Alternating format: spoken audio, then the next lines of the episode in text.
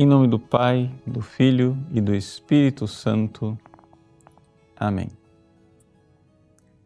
No Evangelho de hoje, Jesus nos diz que nós não devemos ajuntar tesouros aqui na terra. Por quê?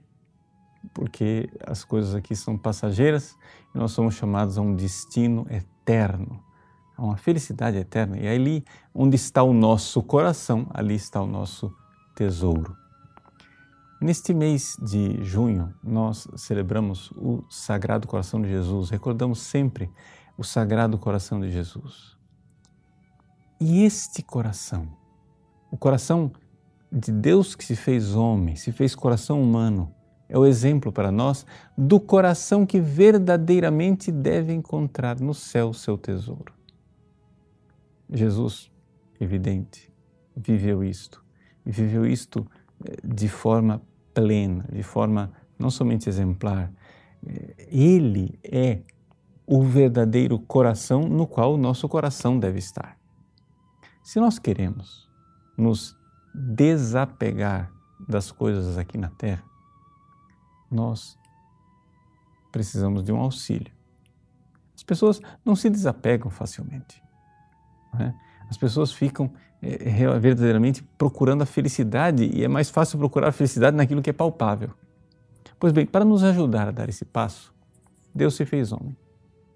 Deus se fez homem e veio para que no seu amor infinito, encarnado, naquele coração que morreu por nós na cruz, que se entregou, que agonizou, que nos amou e nos amou de forma infinita, nós tivéssemos algo de muito concreto ao, qual nós pudéssemos nos agarrar.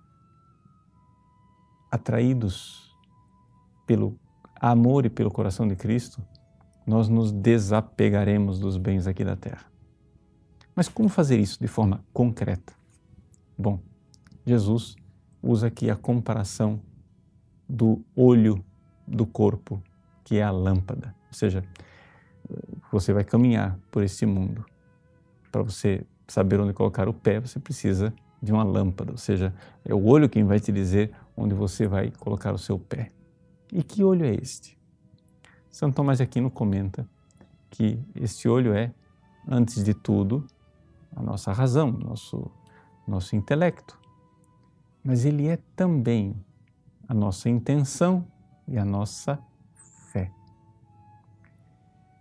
Se nós usando a nossa inteligência, colocando a reta intenção de realmente querermos chegar no tesouro do céu, nós tivermos uma fé arraigada no amor de Cristo, manifestado concretamente no seu coração encarnado, nós fizermos do coração de Cristo o coração do nosso coração, nós estaremos num bom caminho. Pode parecer um pouco estranha essa ideia, mas Pare um pouco, vamos, vamos pensar nela. São Paulo disse assim: Vivo, mas não eu, é Cristo que vive em mim. Se nós unirmos a nossa alma à alma de Cristo, portanto, o nosso coração ao coração de Cristo, e só quisermos o que Ele quiser, só desejarmos o que Ele desejar, só aspirarmos ao que ele aspirar. De repente, nós temos aqui uma mudança, uma mutação, uma paz, uma passagem, uma transformação, em que o nosso coração já não é mais o nosso. É o próprio Cristo em nós. E é aqui que nós então temos não somente o nosso coração fixado no céu, mas temos o próprio céu, coração de Cristo, já dentro do nosso coração. Se nós, na fé, nos colarmos a Ele, estivermos profundamente unidos a Ele, Ele será o coração do nosso coração.